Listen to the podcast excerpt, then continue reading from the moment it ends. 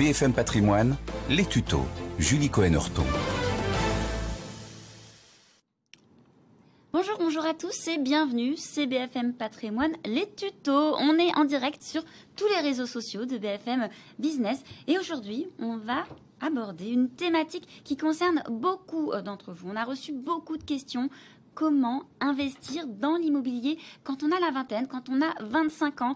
C'est vrai que le contexte actuel, il n'est pas évident entre les taux de crédit qui ne cessent d'augmenter, les conditions d'octroi c'est vraiment compliqué. Les prix qui, qui stagnent, mais qui restent quand même élevés, c'est très, très compliqué. Mais aujourd'hui, on va essayer de décortiquer tout cela. Et notre expert du jour, pour répondre aux questions que vous nous avez adressées, eh bien, c'est Stéphane Descartiers pour la Maison de l'Investisseur. Bonjour Stéphane. Bonjour Julie, bonjour à tous. Merci beaucoup d'être avec nous. Alors, on a reçu des questions. On a beaucoup de questions parce que aujourd'hui, et peut-être même plus qu'avant, il y a beaucoup de jeunes qui ont la vingtaine et qui ont envie d'acheter euh, leur bien, leur premier bien immobilier. Ils ont une prise de conscience. Hein. Ils se disent que voilà, louer pour louer, euh, bah, ils vont perdre de l'argent. Il y a une vraie, voilà, une vraie prise de conscience par rapport à tout cela. Sauf que dans le contexte actuel, c'est quand même pas évident et on a reçu beaucoup de questions pour pouvoir avoir les meilleures pistes pour effectuer son premier investissement. Est-ce que vous êtes prêts? Bien sûr.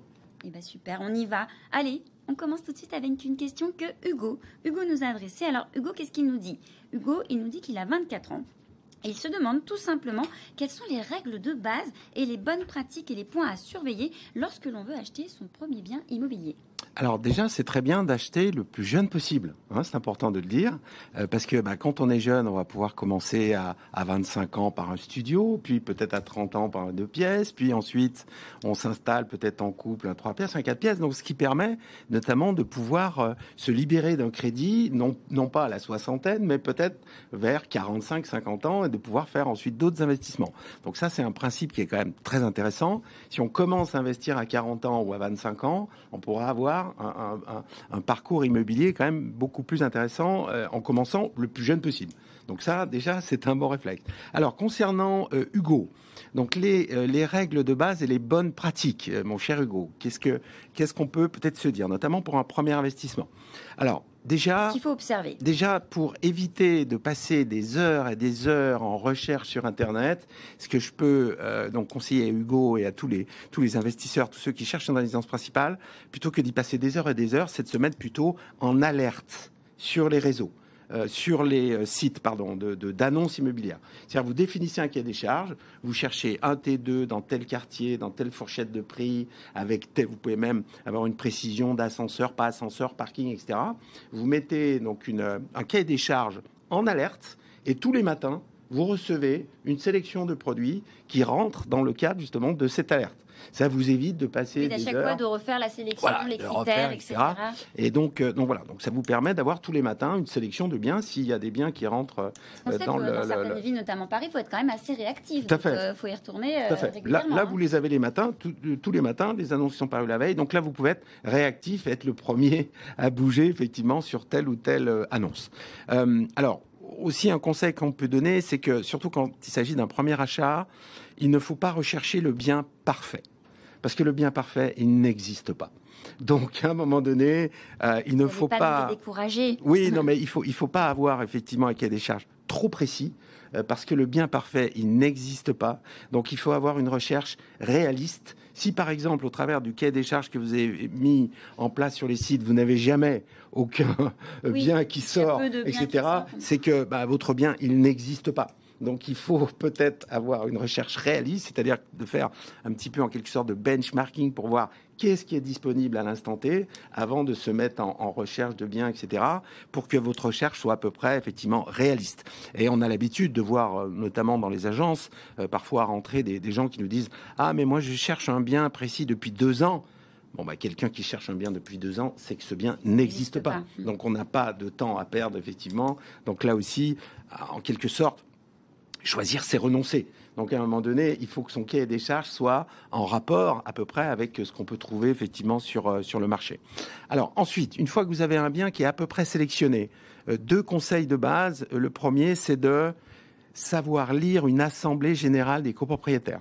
Ça, c'est très important. Mais c'est surtout fastidieux, en fait. C'est fastidieux, c'est ennuyeux, c'est euh, c'est très technique, mais pour, pour celui qui sait la lire, ça va vous donner quand même beaucoup d'informations.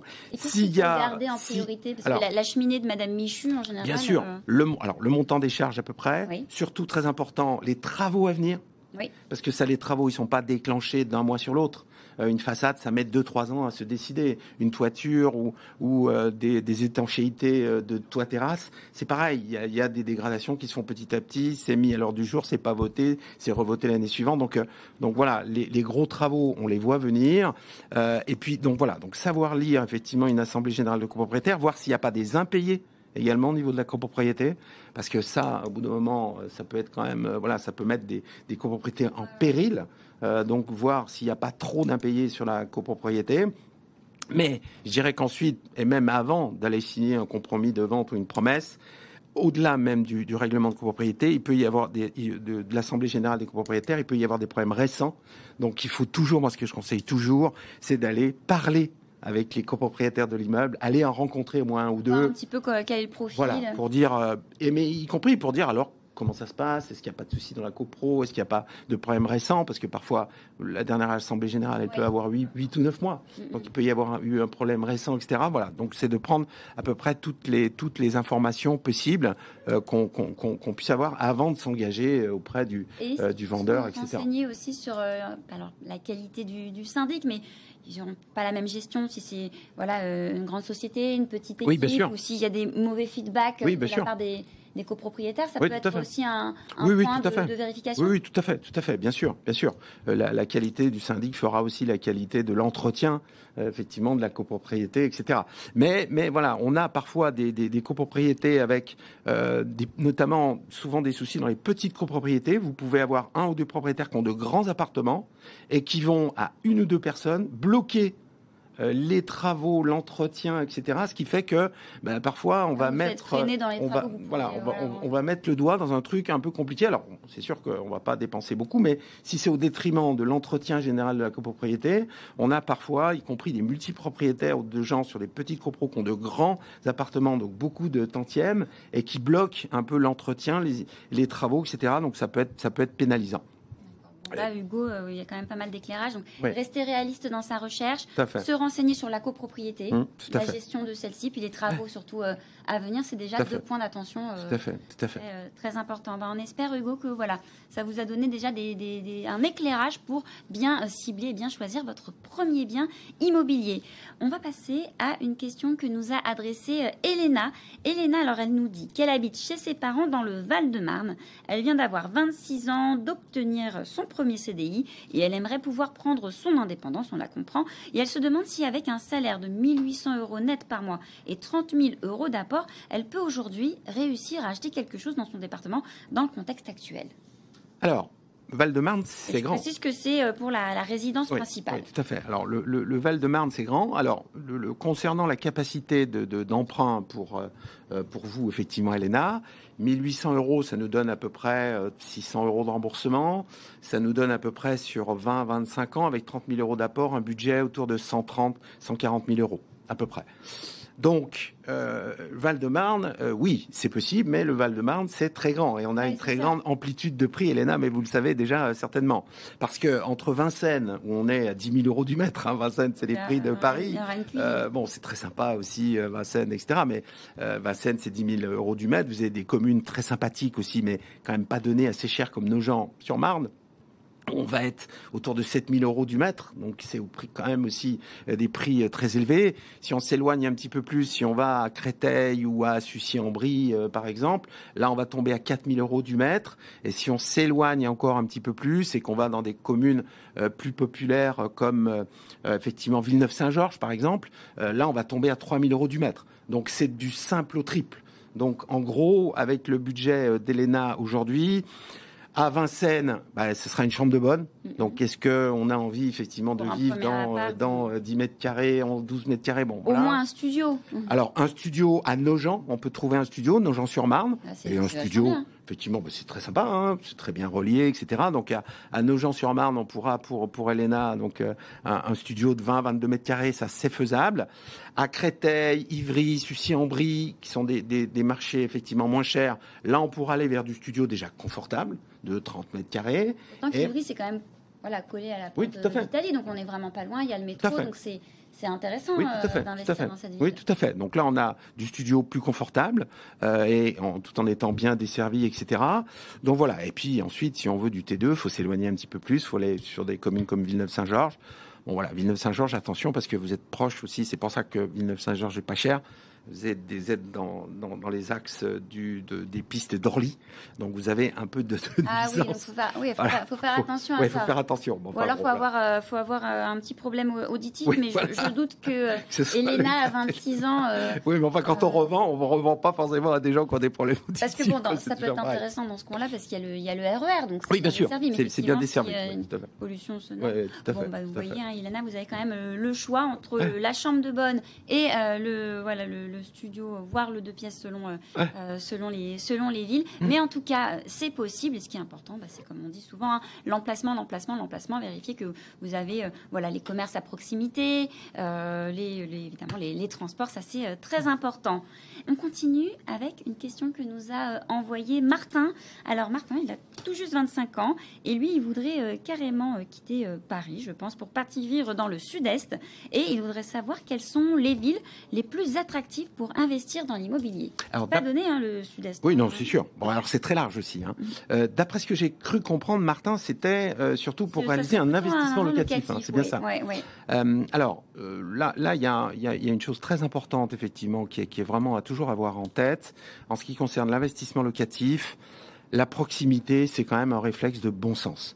Euh, moi, je conseille toujours effectivement à, à mes clients d'investir d'investir surtout proche de son lieu de ah, résidence, euh, parce que euh, c'est plus simple, euh, on connaît le marché, on peut intervenir pour du petit chantier, on peut intervenir pour un changement de locataire, on n'est pas obligé euh, de passer par effectivement une, euh, agence qui va prendre des frais, etc., pour relouer, etc. Si on fait du meublé, bon, le meublé a beaucoup d'avantages en termes de souplesse, de rendement et de fiscalité. Donc si on fait du meublé, notamment, la proximité est vraiment absolument indispensable. Donc, euh, donc voilà. Donc je, je, conseille toujours de faire quand même un investissement proche de son lieu de vie euh, parce que c'est quand même les petits problèmes voilà du, du pour, pour pouvoir effectivement et puis on connaît le marché. Enfin voilà, c'est quand même beaucoup plus simple, euh, y compris si on commence à avoir euh, des débuts d'impayés ou alors sans parler de départ à la cloche de bois d'un locataire, etc. La proximité, c'est quand même toujours vraiment un réflexe de bon sens, spécialement si on fait du euh, du, du meublé avec des petits change, du, du changement de, de petits mobiliers, etc. C'est quand même toujours un, réflexe à privilégier. Donc, bah, si effectivement, Martin, si vous êtes dans telle ou telle ville du Sud-Est, mais là aussi, dans le sud-est, ça, Ah, peut, être, c'est- ça peut être c'est- très large. Donc on peut citer quand même quelques villes du sud-est euh, qu'on connaît, sur lesquelles on travaille et qui sont intéressantes. Euh, on peut citer Marseille, bien sûr, Marseille qui reste quand même une ville intéressante, même si les prix ont augmenté euh, à Marseille. C'est un marché que je connais bien. Vous avez encore des opportunités dans des bons quartiers de Marseille, comme le 9e, le 10e, euh, des quartiers comme le Cabot ou Saint-Loup, qui sont des, des quartiers qui n'ont pas trop explosé encore en prix. C'est pas la Corniche ou le 8e qui sont euh, déjà sur des prix très élevés. Mais donc voilà, Marseille, proche du centre, proche des quartiers sud, pas trop loin de la mer. Il y a, encore, il y a combien encore de des opportunités. Oh, sur euh, sur euh, par exemple effectivement les les les, euh, les euh, quartiers que je vous citais euh, Saint-Loup, le Cabot, on est à moins de 4000 euros du mètre encore. Ouais, donc, euh, Euh, donc on peut aller chercher des, rendements, oui tout à fait. On peut encore aller chercher effectivement des rendements de, de 5-6%, donc sans problème, euh, pour du Marseille euh, quand même qui est, euh, voilà, qui, est, qui est assez bien coté. Donc voilà, bon, c'est quand même intéressant, c'est quand même la deuxième ville de France, et je pense que c'est des secteurs qui peuvent encore prendre un petit peu. Alors sinon, on a dans des autres grandes villes, effectivement, du, du sud-est, bon, on a Montpellier, bien sûr, mais qui est déjà quand même assez cher et qui est surtout plafonné en loyer également, Montpellier. Donc, euh, bon, bien sûr, en cherchant, on peut trouver des, des opportunités, mais le loyer est, dé- est déjà cher.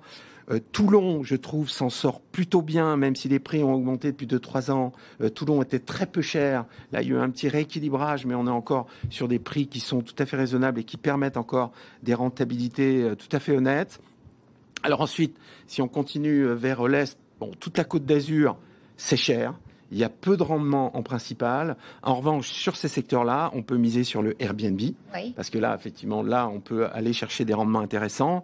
Il y a quand même pas mal de villes, ou notamment des, petites villes ou villes moyennes, qui ne sont pas interdites en Airbnb. Et si on interdit le Airbnb sur la côte d'Azur, bah, je sais pas comment. là, ça va quand même devenir compliqué. Donc, euh, on, a, on a assez peu de risques, je pense, d'avoir des, des problèmes de ce type-là, de réglementation en tout cas. Mais qui dit effectivement Airbnb dit proximité. Donc, si vous voulez jouer l'Airbnb, là, il faut absolument être sur place parce que sinon, euh, bien sûr, vous avez des conciergeries, vous avez des trucs, mais ça vous mange euh, la moitié de la marge. Euh, si vous devez passer par des conciergeries, faire les, qui vous font les entrées, les sorties, le comptage des petites cuillères, le changement des draps, du linge, etc., ça vous mange l'essentiel de la marge. Donc Airbnb, oui, mais il faut une partie d'investissement personnel. Donc voilà, Côte d'Azur, oui, pourquoi pas, mais en Airbnb. Et sinon, toujours dans le sud-est, vous avez encore des villes moyennes euh, qui se tiennent bien, euh, dont les prix sont encore assez raisonnables, comme Arles, Nîmes, Avignon, et même Béziers, Béziers qui avait souffert, mais qui effectivement va mieux quand même économiquement depuis 3-4 ans. Euh, bon, ce sont des villes où on trouve encore sur les petites surfaces meublées, sans difficulté, des rendements de 6-7%. Ah oui, c'est quand même euh, énorme. Donc, voilà, donc euh, même avec des taux actuels à, à 3,5, on s'en sort très bien ah, et on peut aller chercher effectivement de, de l'autofinancement de la trésorerie brute, en tout cas, sur ces villes moyennes-là. mais là encore, hein, encore une fois, comme je vous le disais tout à l'heure, il faut une proximité, il faut quand même un investissement personnel, spécialement si on fait du, du meublé. On est d'accord que des villes comme euh, Nice et Cannes, euh, les prix c'est. Oui, non, là les prix, les, les, prix sont trop élevés. Alors Nice, Nice, Cannes, euh, c'est des, ce sont des, des, villes aussi où on peut regarder. Ce qui peut être intéressant sur ces villes-là qui sont très chères, c'est de faire, parce que ce sont quand même, notamment pour Nice, sont quand même des villes étudiantes aussi. Ce qui peut être intéressant sur ces villes-là, c'est de faire des beaux étudiants de 9 mois pendant l'année, vous louez un étudiant pendant neuf mois, et puis l'été, de euh, juillet, août, septembre, vous reprenez, et à ce moment-là, vous faites du saisonnier, et là, vous faites le plein pendant l'été, puisque bon, bah, il y a quand même très forte demande, et là, là, vous pouvez aller chercher des rendements intéressants. Mais là aussi, il hein, faut, être, faut être sur place, il n'y a, pas, a, pas, a pas à tortiller. C'est une question de, proximité. c'est sûr. Je pense que là, on a apporté un éclairage complet euh, à euh, Martin. On va traiter rapidement une dernière question que Rose nous a adressée. Rose, elle a 20 27 ans. Elle est en CDI depuis euh, deux ans. Elle vit à Lille, mais elle ne parvient pas à trouver l'appartement de ses rêves. Donc c'est probablement ce qu'on se disait euh, tout à l'heure. Ça bloque au niveau du crédit, nous précise-t-elle. Et elle se demande si elle n'aurait pas intérêt à faire appel à un courtier en crédit immobilier pour euh, réussir à obtenir son prêt. Oui, un courtier un courtier, effectivement, ça coûte un petit peu d'argent, mais, quel est le rôle mais ça, permet. Alors, le, rôle du courtier, surtout, moi, je pense, le rôle du courtier, c'est d'adresser votre dossier à la banque qui va être le plus à même de pouvoir l'accepter. Donc, et ça, c'est quand même une proximité, notamment qu'ont les courtiers avec telle ou telle banque, qui peuvent avoir, les banques ont des politiques de, je dirais, d'octroi, de prêts qui peuvent être différentes et surtout qui évoluent avec le temps parce que vous avez des banques qui ont euh, du budget, d'autres qui n'en ont plus, d'autres qui en ont encore un petit peu, d'autres qui veulent pénétrer le marché un instant T, veulent prendre des parts de marché un instant T, donc vont ouvrir un petit peu plus les vannes. Donc un bon courtier, il va percevoir ça, il va être au courant de ça. Donc le même dossier, effectivement, sur un qui ne passe pas auprès de, sa banque, parfois pourra passer euh, auprès d'un courtier parce qu'il a cette connaissance des politiques des banques qui peuvent être, qui sont différentes de toute façon d'une banque à l'autre et qui sont évolutives surtout. Le premier travail, c'est la sélection par rapport au profil. Oui, tout à fait, tout à fait. Donc, donc voilà. Donc euh, le, comment l'acquéreur potentiel, l'investisseur, il va s'auto euh, s'auto-définir un profil, mais peut-être faussé. Voilà, et puis qui va peut-être ne pas correspondre à sa banque à un moment donné, euh, qui va être, euh, vous avez des banques aujourd'hui, de grandes banques, hein, euh, qui ne prêtent quasiment plus en immobilier. Elles reviennent aujourd'hui un petit peu timidement, mais timidement, mais on les connaît. Il y a deux, trois banques mmh. importantes qui, qui ont dit il y a quelques mois, bon bah l'immobilier stop. Le financement immobilier stop. Ou alors vraiment pour leurs meilleurs clients et encore avec des pincettes. Donc, donc voilà, si effectivement Rose est peut-être dans une de ces banques, euh, il, serait peut-être effectivement important d'aller voir un courtier. La, la concurrence, voilà, par, par un, Alors, sinon, au-delà du courtier, bon, les règles de base, c'est bien sûr bon, d'avoir le plus d'apports possible, ça c'est sûr, d'avoir des comptes aussi clean, c'est-à-dire pas découvert et plutôt effectivement voilà que le banquier se dise bon bah Rose est quelqu'un d'à peu près sérieux qui, qui, ne vit pas au-dessus de ses moyens, qui épargne, etc. Qui a voilà donc ça bon c'est peut-être euh, important avant d'aller déposer un dossier. Bah là, elle est en CDI depuis deux ans. Oui, tout à fait. Mais bon, vous pouvez être en CDI puis avoir un train de vie euh, qui fait que si vous êtes au restaurant tous les soirs ou que bon voilà vous dépensez euh, beaucoup, etc. à droite à gauche, bon vous pouvez avoir des comptes qui sont un peu euh, un peu à la retourne. Donc euh, voilà, la tenue de ces comptes aussi, c'est quelque chose que bien sûr le banquier va regarder en priorité, donc ça peut être important. Alors, ce qui est, il faut pas hésiter aussi, ça c'est une chose importante, surtout quand on est jeune, euh, d'aller effectivement demander de l'aide à ses parents, ses grands-parents, puisque vous le savez, euh, Julie, on a, euh, il y a des exonérations de, de, droits euh, si effectivement on fait, on fait des dons, si les parents, les grands-parents, les grands-parents peuvent donner, je crois, plus de 30 000 euros à leurs petits-enfants tous les 15 ans, et pour les parents, c'est 100 000 euros tous les 15 ans, donc en, franchise totale de, de droits. Donc bon, ça c'est quand même intéressant. Et puis aussi pour certaines, certaines solutions, moi je sais qu'il y, y, a des jeunes aussi qui, se, qui arrivent à se financer comme ça. Alors c'est un petit peu plus euh, délicat, mais ça existe, c'est en quelque sorte de se solvabiliser grâce à ses parents, c'est-à-dire que de demander à ses parents ou peut-être un, un, grand frère, une grande sœur qui a une bonne situation, d'être co-acquéreur avec vous, euh, d'être co-emprunteur.